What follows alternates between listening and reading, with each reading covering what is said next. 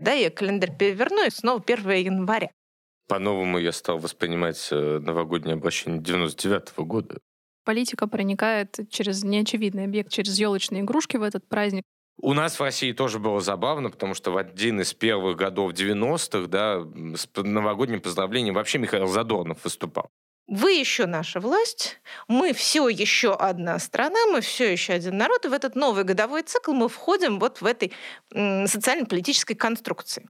Кто его знает, что там у Мартина Лютера стояло дома рядом с камином.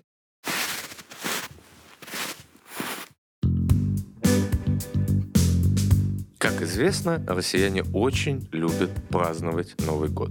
Я бы сказал, что россияне вообще очень любят праздновать, но Новый год — это практики, которые исторически связаны с большим количеством разных ритуалов, в том числе ритуалов политических.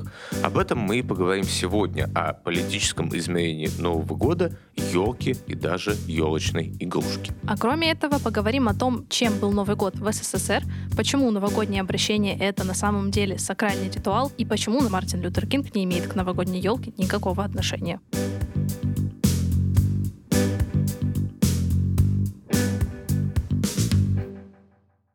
Здравствуйте! С вами подкаст «Надо подумать».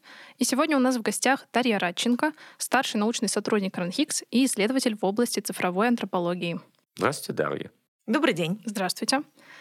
Дарья, Новый год — это, пожалуй, самый масштабный и главный праздник. Но в истории Нового года были свои взлеты и падения, когда Новый год стал приобретать те специфические черты, по которым мы узнаем его сегодня, черты самого главного праздника страны. История Нового года абсолютно бесконечная, потому что в том виде, в котором мы его видим сейчас, в том виде, в котором мы его празднуем, он появляется на самом деле в виде еще пока рождественских праздников в XVI веке.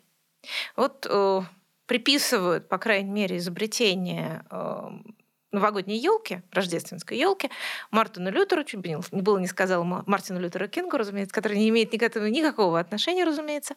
Э, в XVI веке в Германии и на территориях, которые вот испытывали влияние Германии, как раз эти традиции начинают развиваться. То есть, по крайней мере, внешние какие-то признаки того, что мы сейчас располагаем в своих квартирах, они появляются вот примерно тогда. Вот где-то 16 век.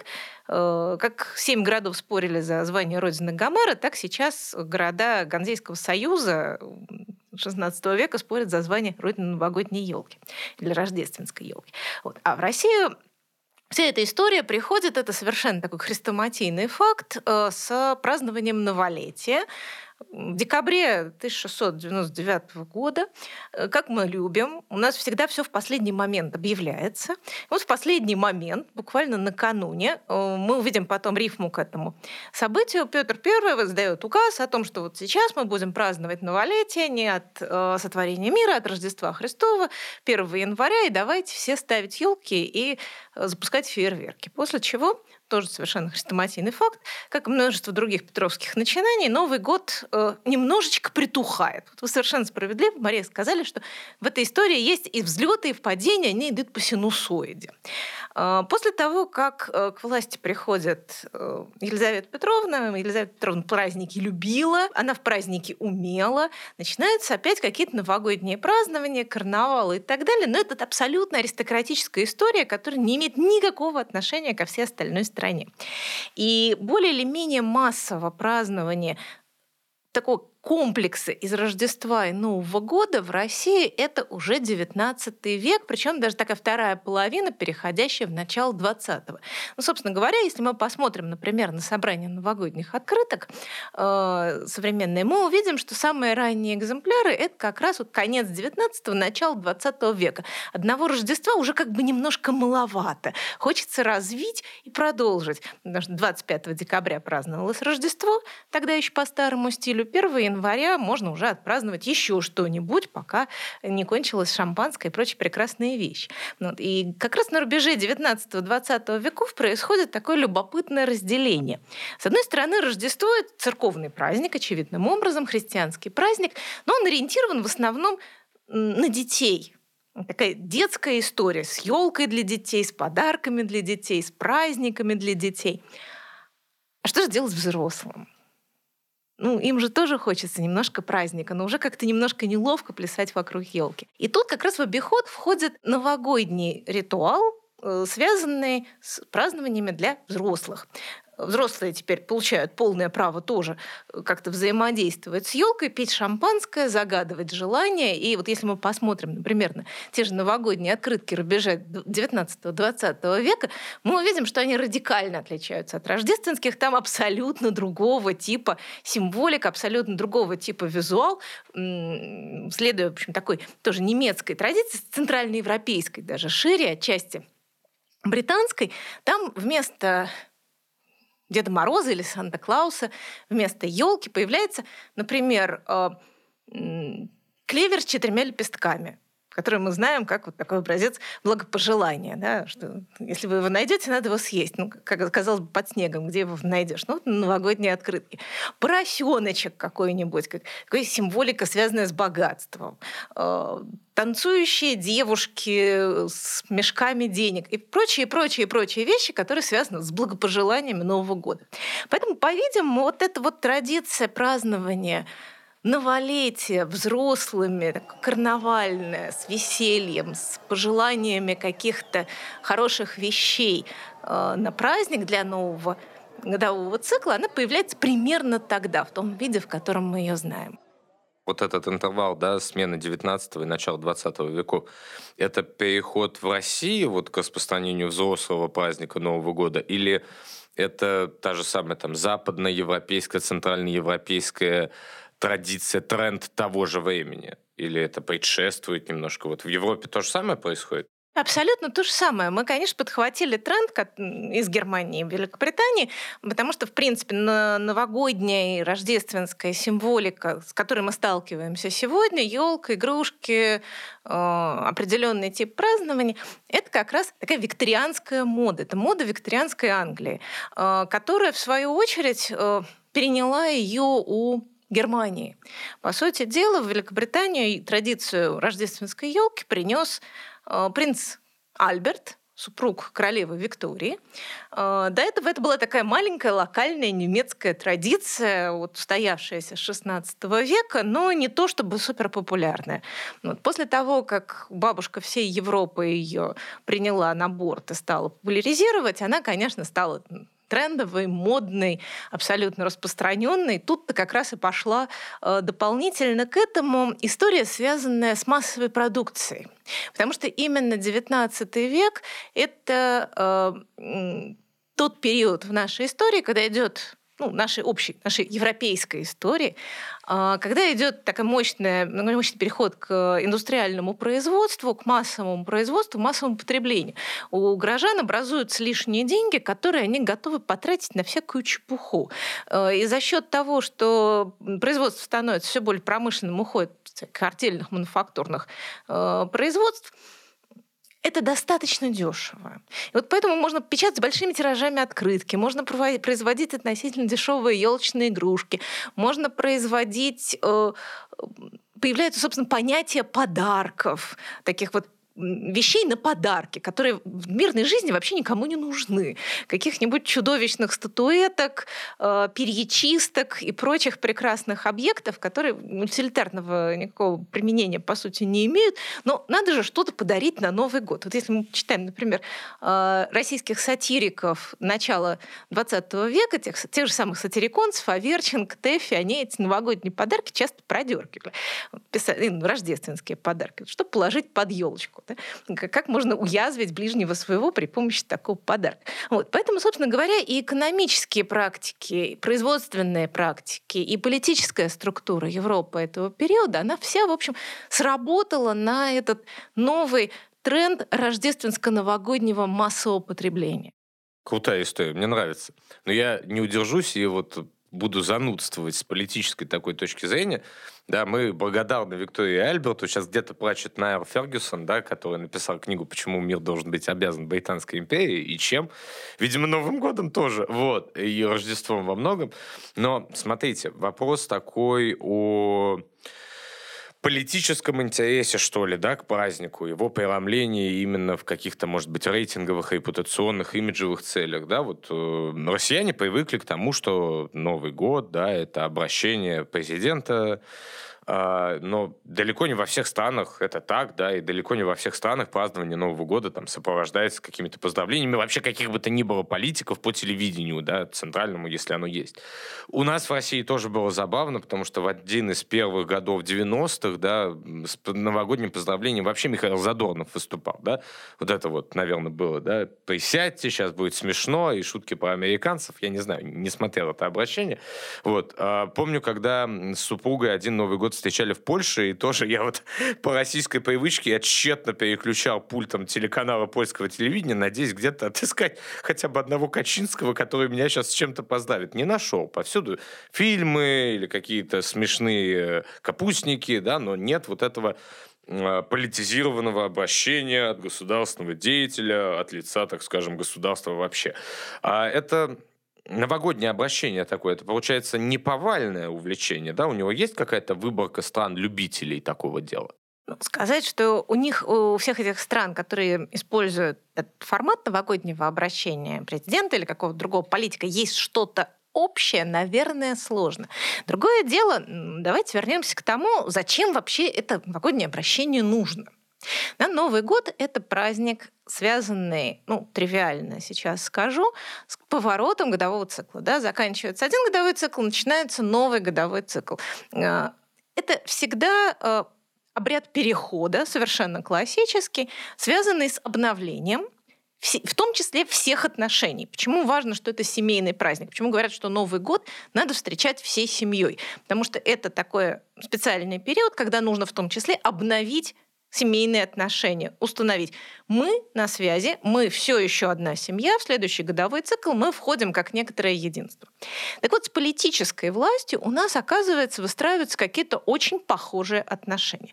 Больше того, мы воспринимаем Новый год э, не просто как какой-то поворот листа календаря, да, я календарь переверну, и снова 1 января, а, как некоторое сакральное событие, как что-то, что связывает нас не только друг с другом, но и с чем-то трансцендентным. Поскольку праздник светский, то ближайший сакральный элемент во всей этой конструкции — это, собственно, власть. Э, в новогоднем обращении политика, кем бы он ни был, э, особенно если речь идет о телевидении, когда мы его можем не только слышать, как э, английского короля в 23 году, который первым начал эту традицию, но еще и видеть. Он оказывается у нас дома, и совершенно в соответствии с концепцией Конторовича о втором теле короля, о втором теле власти, мы помещаем вот это сакральное, виртуальное тело власти к себе домой. И вступаем с ним в прямой контакт. То есть это опять такое обновление нашего договора с властью. Вы еще наша власть, мы все еще одна страна, мы все еще один народ, и в этот новый годовой цикл мы входим вот в этой социально-политической конструкции которая сохраняется и освещается вот этим вот э, выступлением э, политика. Другое дело, что, конечно, не у всех это действительно есть. Мне трудно сказать, как это, эта функция замещается в, в других странах, которые этой традиции не придерживаются. Но совершенно очевидно, что, конечно, мы и здесь тоже, спасибо э, Великобритании, испытали влияние все той же страны, да, потому что именно англичане начали эту историю первыми, и мы, в общем, довольно рано подхватили. Другое дело, что, конечно, не всегда у нас э, председатель ЦК КПСС выступал. Это были там, и Калинин, и кто только не были в разные годы. Вот, по-моему, первым из э, топовых э, стал Брежнев, если я не ошибаюсь, выступать. А, и дальше уже Горбачев только подхватил это знамя, упавшее в какой-то момент. Тем не менее, это не просто выступление, и не просто маркер того, что вот сейчас пробьют куранты, нам надо подвести какие итоги, пожелать друг другу всего самого лучшего. Да?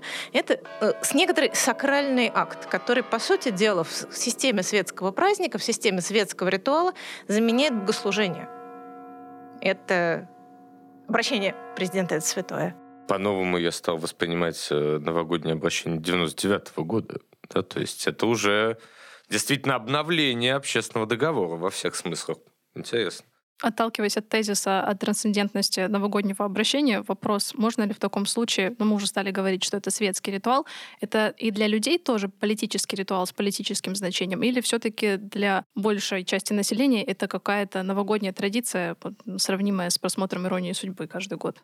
Наверное, и то, и другое. Да? Когда я начинаю разговаривать с э, людьми о том, как они празднуют, в том числе Новый год, э, я сталкиваюсь с тем, что практики очень разные. Да, кто-то смотрит президента и потом слушает после курантов гимн стоя и замерев с бокалом шампанского в руках. Кто-то выключает э, всякое новогоднее обращение, только не политика, только не за новогодним столом, включает куранты, съедает э, бумажку с пожеланием или сжигает эту бумажку с пожеланием, топит пепел в бокале шампанского и выпивает на счастье.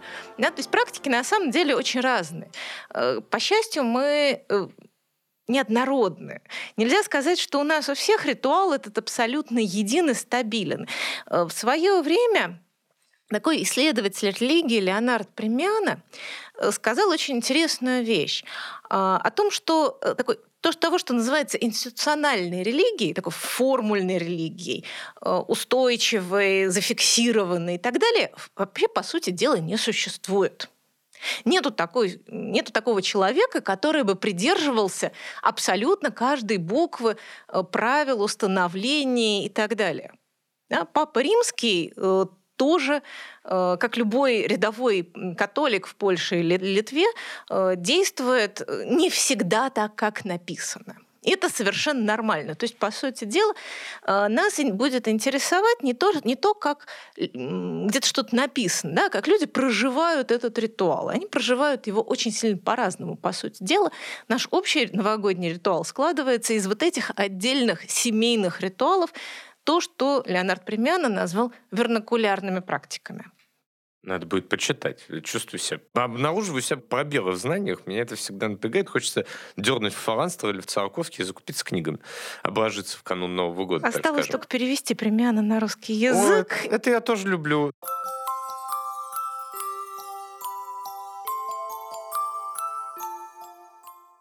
Слушайте, а вернемся вот к нашим таким даже не современным российским, да, а вот советским реалиям, вскользь упомянутым, и даже не вскользь, да, что это за вскользь по советской практике, как я мог такое сказать.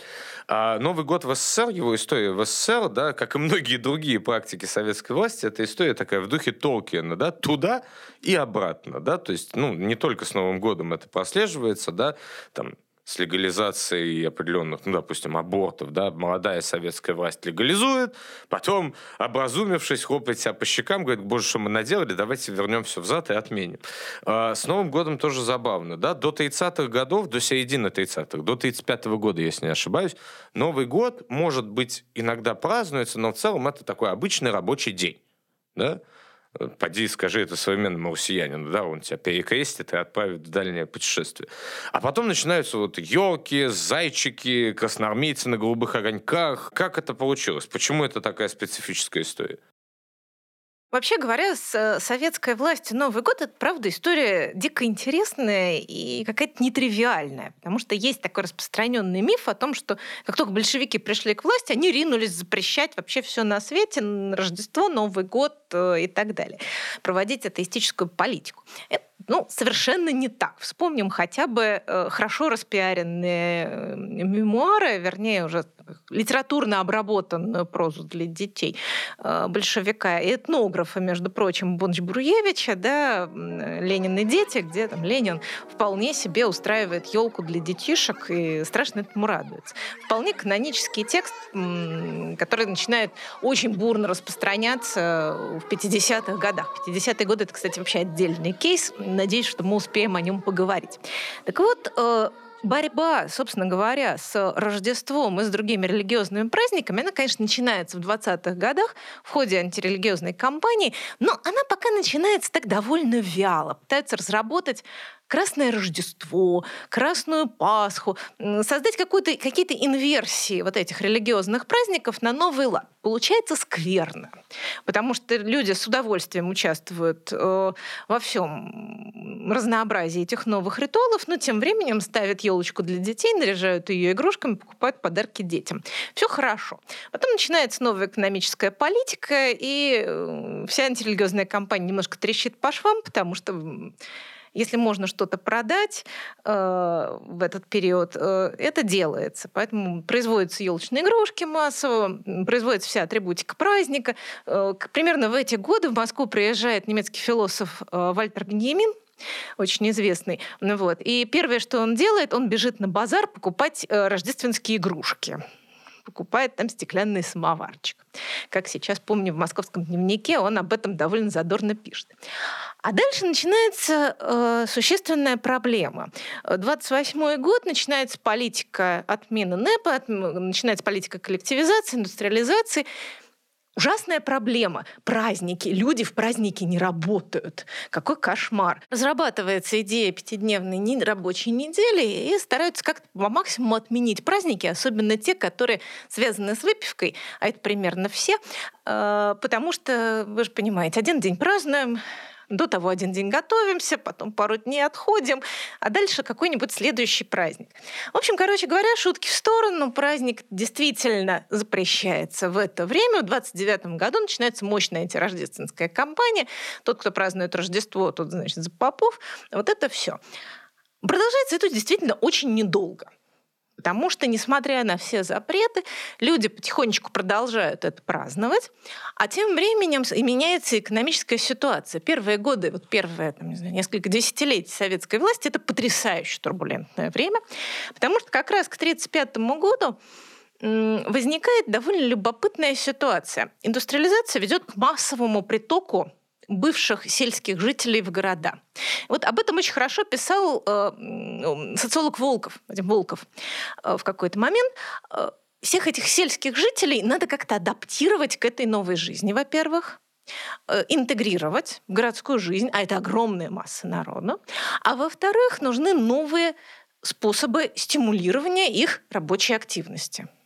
В том числе через апелляцию к потреблению, то, с чем боролись, как с проявлением мещанства, потребительства и так далее, а, становится необходимым вот в создании этой новой лояльности бывших сельских жителей городу, заводу и э, работе, такой активной, интенсивной работе, собственно, именно в этот момент, именно в это время начинает развиваться так называемое стахановское движение – да, к чему апеллируют, если мы вспомним э, прессу, например, того периода, к чему апеллируют э, пропагандисты стахановского движения? Не только в том, что Стаханов и его последователи перевыполняют все возможные планы э, в десятки, сотни раз, и вообще такие молодцы строители коммунизма. Они еще и говорят о том, какие сугубо материальные блага получает за Стаханов.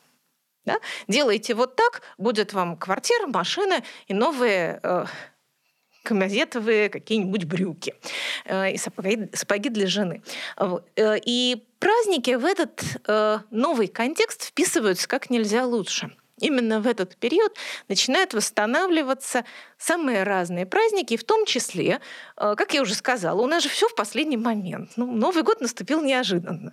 Вот в 1935 году он действительно наступил неожиданно, потому что, я не помню, то ли 27, то ли 28 декабря э, в центральной прессе выходит статья давайте вернем детям новогоднюю елку. Зачем же мы с ней боремся? Такая хорошая вещь. Вот, вот я, когда был маленьким, страшно этому радовался. Понятное дело, что это, конечно, никакая не спонтанная публикация, все это вполне согласованно и осмысленно, но, в общем, за пару дней до Нового года разворачивается безумно бурная деятельность, потому что в каждом доме пионеров, в каждом доме культуры и так далее надо срочно поставить елку, надо срочно найти какие-нибудь елочные игрушки, чем-то ее украсить потому что вот распоряжение в центральной прессе вышло.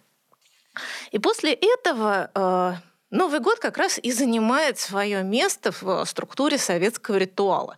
Наверное, единственный праздник, который на тот момент не несет э, такой эксплицитной политической нагрузки. Да, это не день трудящихся, 1 мая, да, не день советской армии, Э, политического смысла как бы в нем как никакого нет.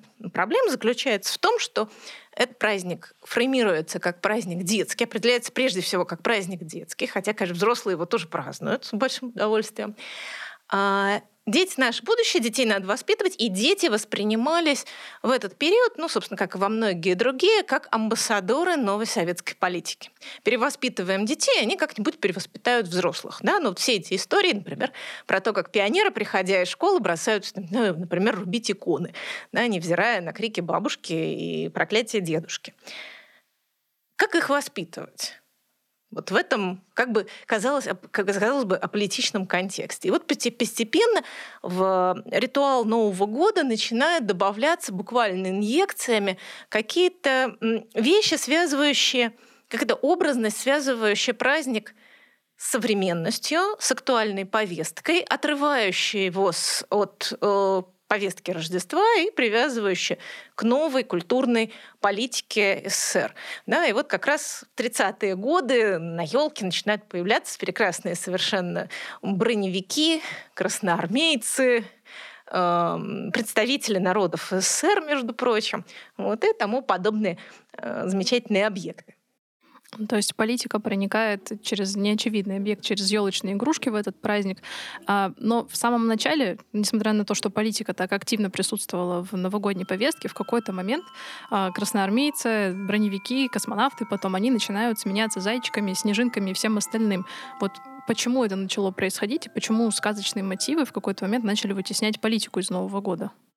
Я мне сказала, что они прям так резко стали вытеснять, потому что, ну, во-первых, у нас случился перерыв на э, Великую Отечественную войну, когда, конечно, те же игрушки производились, но, скажем так, по остаточному принципу. Дальше начинаются 50-е, 60-е годы, и это на самом деле расцвет советской елочной игрушки. Это ее золотой век абсолютный, когда актуальная елочная игрушка продолжает вполне себе существовать. Другое дело, что возникает некоторый поворот действительно к детям, и возникает некоторая идея того, что ну, не все то плохо, что сказочное, да, и не все то не советское, что не несет себе прямого отпечатка. На самом деле елочные игрушки 50-х, 60-х годов — это такая же идеологическая конструкция, как красноармейцы и броневики конца 30-х годов или парашютисты. Пример, да, возьмем сказки Пушкина на елке. Ну, казалось бы, ну, совершенно невинная вещь. На самом деле э, в это время происходит второй этап конструирования национального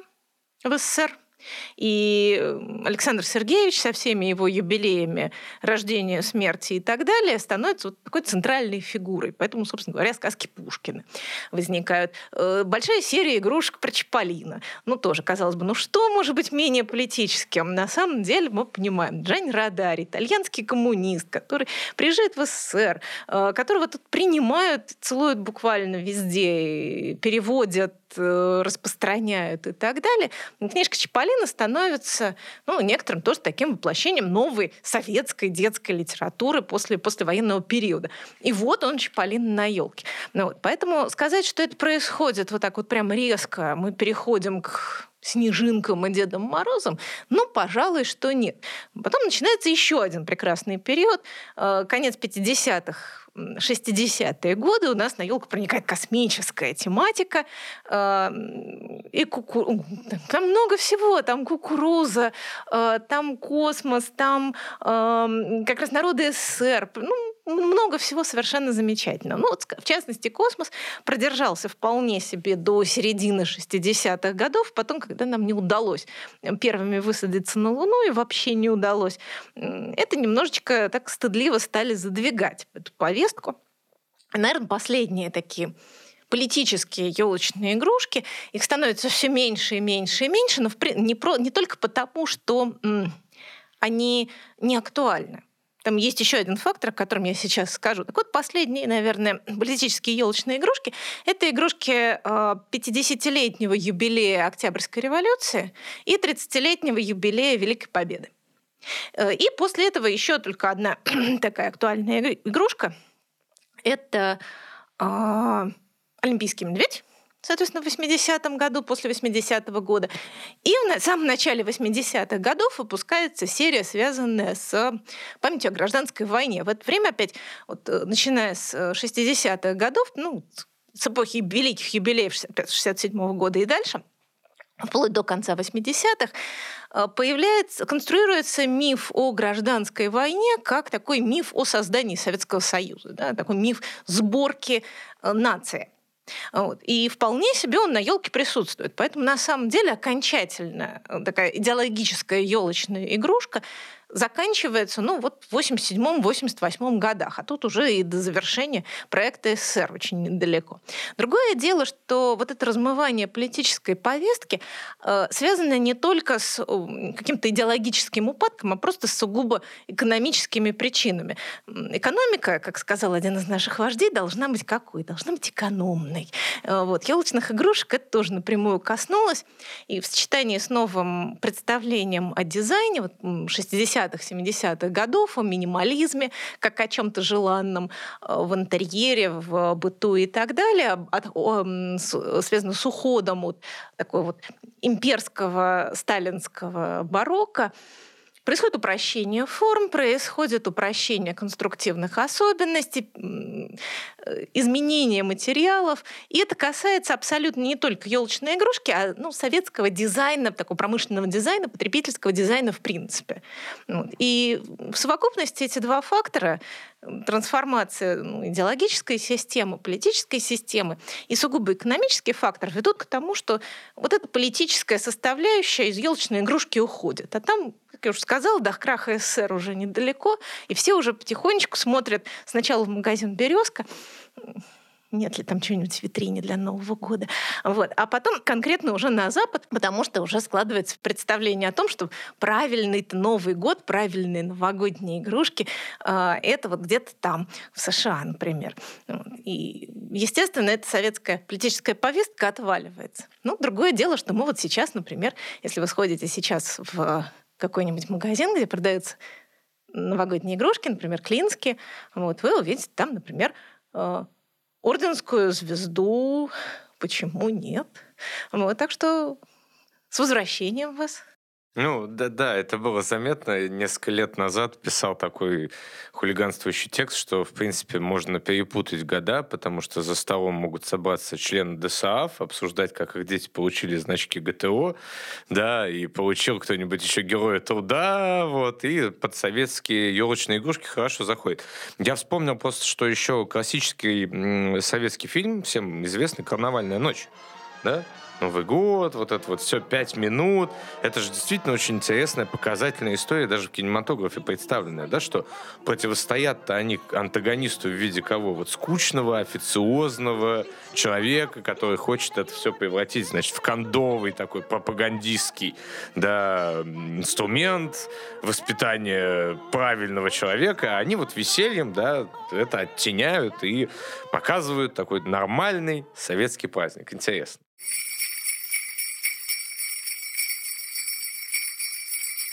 Слушайте, ну я бы хотел вернуться к более такому масштабному сюжету мы много говорили по елку. Какие-то фундаментальные вопросы, они всегда очень простые и вместе с тем вызывают затруднения. Я вот не могу дать ответ в силу скудоумия своего, почему елка? Почему не... Ну, у меня вообще дома стоит пихта Нормана. Мне изв... извинительно, да, э, задаваться вопросом по елку, но почему елка?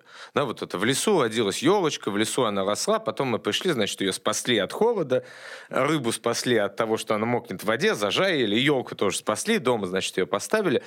А почему елка? Не только в России. Вообще елка как Christmas tree, да, как символ праздников, э, символизирующих вот смену года, все это. Почему елка-то?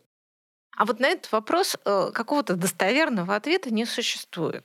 Есть некоторые э, исследователи, которые апеллируют к тому, что елка, ель это такое дерево, сильно вовлеченное в, прежде всего, кельтские традиции. Да, в том числе связанные с э, празднованием ну, конца годового цикла. Проверить это, к сожалению, совершенно не представляется возможным. Да? Сказать достоверно, что вот, вот тут вот она и зародилась. Другое дело, что как со всякой подобной символикой, э, навешать на нее какие-то э, расшифровки символа да, не составляет никакого труда. И вот, уже в, собственно, в XVI веке, о котором мы говорили, э, ель, вот эта рождественская, воспринимается как некоторый символ вечно зеленого рая. Ну, к сожалению, на территории Германии вечно зеленых растений не так много. Ну, собственно, да, елка, сосна. Э, кто его знает, что там у Мартина Лютера стояла дома рядом с камином. Вот. Подозреваю, что все-таки елка. Э, с пальмами у нас немножко не богато. Э, выбор небольшой. Вот. Поэтому Ель становится таким символом вечной жизни, вечного обновления, э, воскресения, поскольку все-таки речь идет о праздновании Рождества Христова. На елку вешается либо звезда, которая символизирует Вифлеемскую, либо э, на макушку вешается, ставится изображение ангела, который тоже э, некоторым образом символизирует благовествование. На елку вешаются яблоки в память о плодах рая и так далее, и так далее. Мы понимаем, что, вот, как я уже сказала, такие обрядовые элементы навесить каких-то символов, символических значений, никаких труд, никакого труда не составляет, интерпретировать как-то эти символы. Вот. Э, и вот как раз в XVI веке эта интерпретация примерно и складывается. Вот. Но да, вполне возможно, что и э, в кельтских ритуалах ель вполне себе используется. В конце концов, э, и в скандинавских ритуалах э, тоже э, юльслог, э, рождественское бревно, в Швеции до сих пор вполне себе живая традиция положить это рождественское бревно. Раньше его клали в камин и потихонечку сжигали. Сейчас просто кладут украшают разнообразно. Вот, поэтому э, ритуал, который связан с деревом для Северной и Центральной Европы, вполне характерен. Ну и, собственно говоря, почему бы и не ель в таком случае. Да, тем более в России, где елок-то вообще ну, не березу не же ставить. Нет, ну, кстати, она лысая. был бы вариант, э, по, по идее, кедр. Да, но... Ближний Восток. Ну, другое дело, что... Кедр не близко. Да, кедр сибирский, это на самом деле не кедр. Ехать далеко за кедром.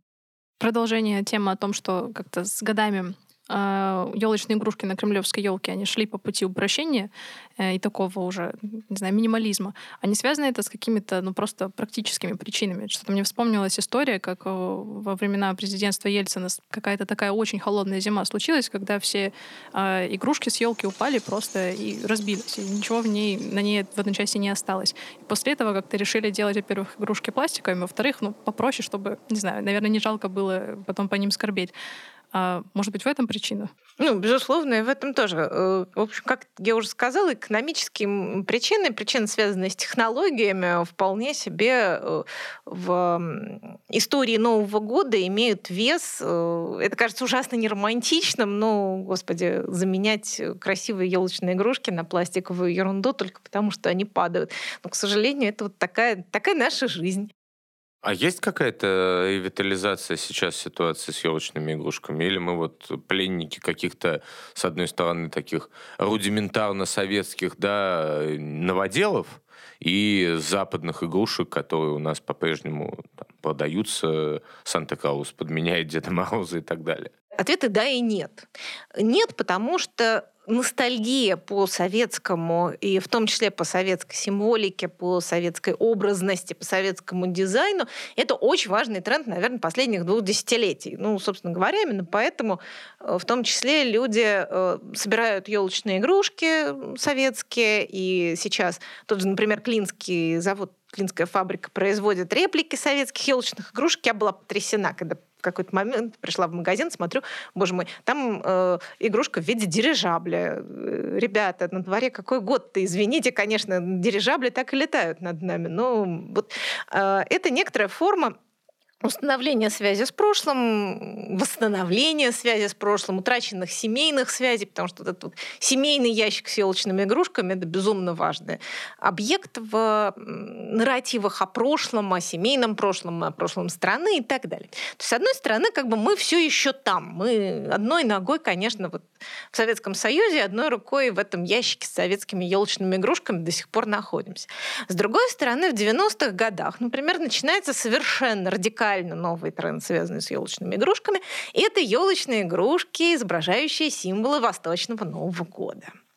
Э, сейчас это кажется уже ужасно тривиальным и даже как-то немножечко банально, да, но в 90-е годы, когда эта история начала бурно распространяться, ну, на самом деле еще в 80-е стал проникать в такой быт еще тогда советских людей, в 90-е это э, расцвела полным пышным цветом. Вот, и начинается производство, в том числе, да, елочных игрушек в виде зайчиков, э, бычков, баранчиков, дракончиков и прочего э, бестиария вот этого китайского, да, удовлетворяющего спрос на э, очередной виток э, трансформации сакрального ритуала. Ну, потому что нужен же какой-то покровитель, конечно, Нового года, раз э, ангелы не котируются, поскольку у нас светский праздник. Ну, пусть будет бычок, почему нет? Вот. Поэтому сейчас мы, наверное, такого какого-то яркого тренда, связанного с актуальной повесткой в области елочных игрушек не наблюдаем, но, называется, давайте подождем годик-другой, э, посмотрим, что будет происходить дальше. Это штука, которая постоянно изменяется, которая постоянно откликается на какие-то новые веяния, на какие-то новые истории. Но мы, конечно, не можем забывать о том, что Новый год, как любая такая ритуальная история, ритуально-сакральная штука, все равно нас связывает с прошлым в том числе. Новый год — это не только про будущее, это еще и про прошлое, про семейные связи, про связи со страной, про связи со своей культурой. Поэтому, конечно, елочная игрушка довольно консервативная штука. Э, это совершенно нормально.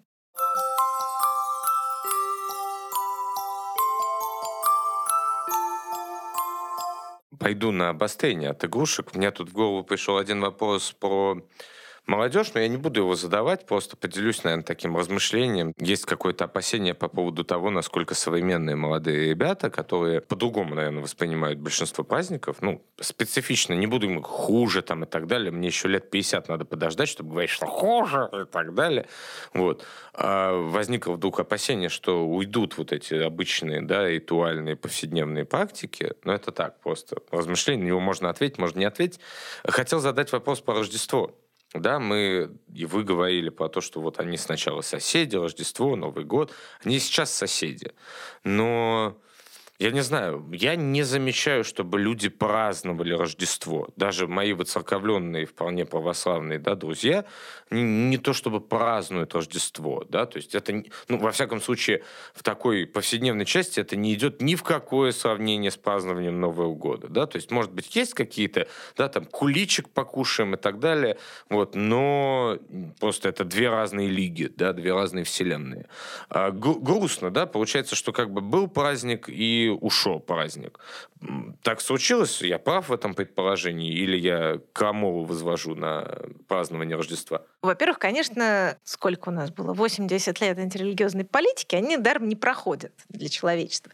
Вот. И у нас, конечно, случилась очень неприятная вещь, которая связана с э, изменением календаря в ранний советский период, когда Рождество и Новый год поменялись местами.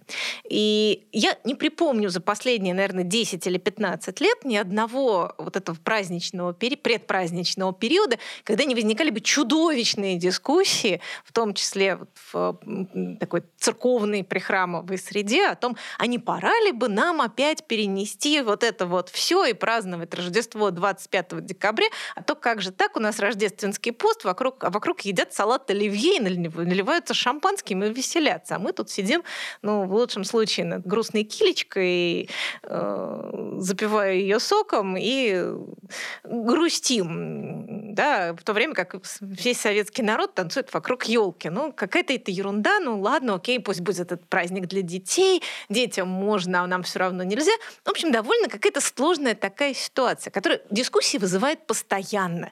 И это на самом деле один из таких определяющих ключевых э, моментов вообще для идентичности Русской Православной Церкви, э, как кажется, потому что к этому возвращаются постоянно и постоянно же приходят к выводу о том, что нет, ничего мы менять не будем, у нас вот такой собственный особый э, русско-православный путь, то, что наши там православные братья в других странах празднуют Рождество 25 декабря, для нас ничего не значит. Вот у нас вот так установилось, и в конце концов, почему бы и нет, это такое дополнительное испытание. Да? Рождественский пост во время празднования Нового года.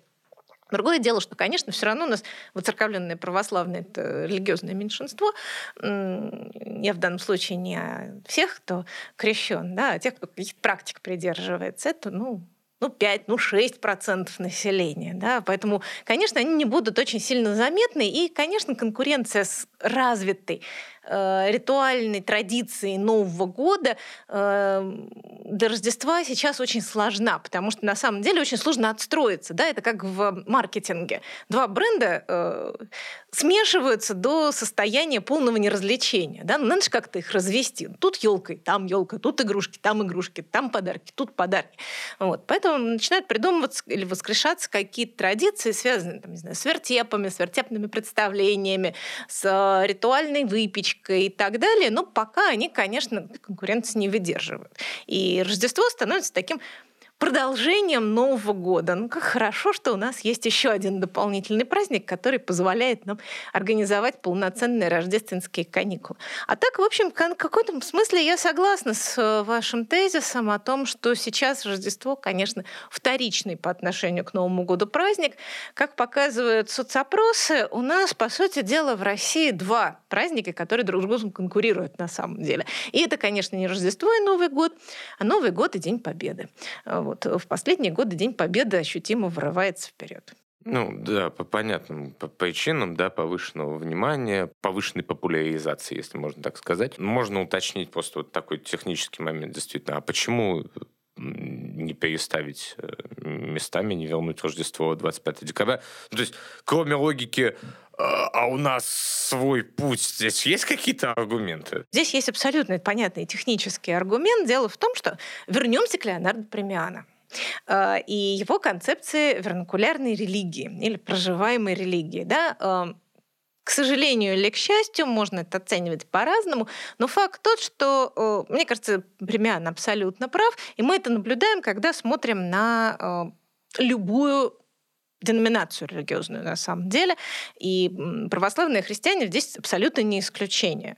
Э, это очень разные люди, очень разные практики, различающиеся на уровне епархий, приходов, э, отдельных священников и их последователей и так далее, и так далее. То есть, если мы скажем, что здесь есть какая-то генеральная линия партии, которой все придерживаются или будут придерживаться, если ее им предъявить, это будет немножко самонадеянно.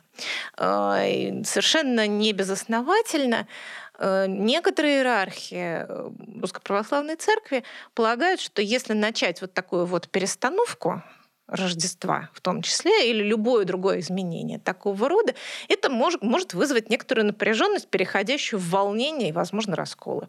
Э, кому все это нужно? Да? Возникнут обязательно какие-нибудь консервативные группы, которые скажут, нет, это все радикально неправильно, это преклонение перед Западом или еще какую-нибудь такую же фразочку прекрасную создадут. Вот. И начнутся проблемы. А зачем нам это?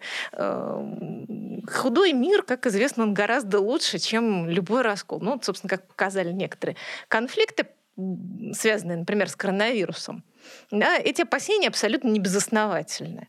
Потому что, ну, если это, конечно, совершенно не новогодняя тематика, но, например, некоторые такие санитарные, э, гигиенические изменения, связанные с э, религиозной практикой, с ритуальной практикой Русской Православной Церкви во время пандемии коронавируса, ну, буквально чуть не довели до э, бунта в Троице-Сергиевой лавре, например.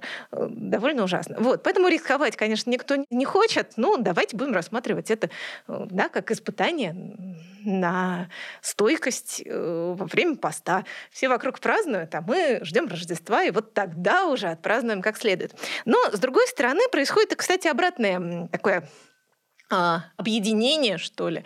Э, не только Новый год конкурирует с Рождеством, но и Рождество потихонечку протягивает, и вообще, в принципе, такая религиозная повестка потихоньку протягивает руку вот этому светскому новогоднему празднику. Потому что, например, во многих приходах православных вполне принято на Новый год э, во время новогодней ночи с 31 декабря на 1 января служить праздничную литургию, ночную, потому что у всех салюты, э, у всех обращения президента, а у нас тут собственная повестка, мы служим литургию. Вот. Поэтому это такой встречный маршрут, что ли. Посмотрим, к чему он приведет. Может быть, вообще оба праздника сольются в какой-то момент. Будет интересно. Как Москва и Санкт-Петербург. Ну-ну. А, спасибо большое. На самом деле было очень интересно. У нас с вами впереди осталось тоже своего рода испытание, да, тоже ожидание праздника, томление и так далее. Спасибо большое. Это было очень интересно, конструктивно и полезно, мне кажется. Спасибо. Спасибо, коллеги. Ну вот и все, дорогие друзья. Спасибо за то, что были с нами. Оставляем вас наедине с радостными предпраздничными хлопотами и теми вопросами, о которых вам, конечно, надо подумать.